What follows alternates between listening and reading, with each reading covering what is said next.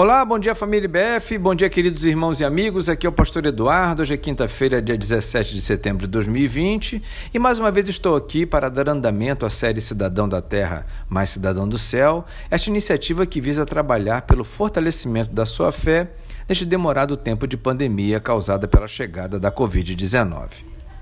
Hoje vou ler o último versículo do Salmo 27 que diz: Espere no Senhor, seja forte, coragem espere no Senhor. Aqui encontramos um verbo bastante complicado para muitas pessoas, o verbo esperar. Vivemos num tempo em que a rapidez e facilidade para algumas coisas se tornaram obrigação.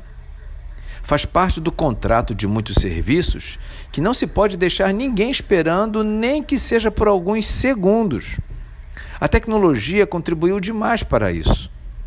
Realmente, perdemos a habilidade de experimentar algo tão nobre e tão maduro que é a espera. Assim tem sido nas mais diversas esferas da vida, assim tem sido na nossa relação com Deus. Só que não podemos esquecer que o nosso Senhor se mostra Deus em atos, mas também em processos.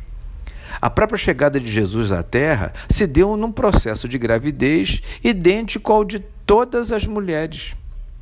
Há quem diga que Deus poderia ter mandado Jesus já adulto, pronto para começar seu ministério terreno, mas aprove ao Pai mandá-lo obedecendo a tudo que uma gestação oferece. Certamente, os processos nos ensinam demais. Esperar pode se revelar numa autêntica escola para a vida. Entender que nem tudo vai acontecer no nosso tempo revela ensinos que só esse tipo de vivência pode proporcionar.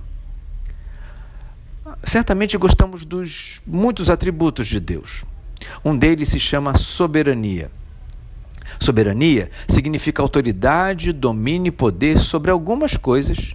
E o nosso Deus é soberano sobre todas as coisas. E por ser assim, tem o um tempo certo, a hora certa, o dia certo para tudo acontecer. A grande questão é que geralmente o tempo dele não combina muito bem com o nosso tempo, especialmente nesse tempo onde não estamos acostumados a esperar. Mas a palavra de Deus, hoje, nos convida a vencer essa ansiedade, não de forma qualquer. Nos convida a esperar em Deus. Isso faz muita diferença. Esperar em Deus traduz confiança e esperança de que vai valer a pena passar pelo tempo, porque nós veremos que no final tudo vai dar certo. Tudo porque a espera foi no Senhor. Fico por aqui, me esforçando em atender a este conselho, na expectativa de que você faça o mesmo e até amanhã, se Deus quiser.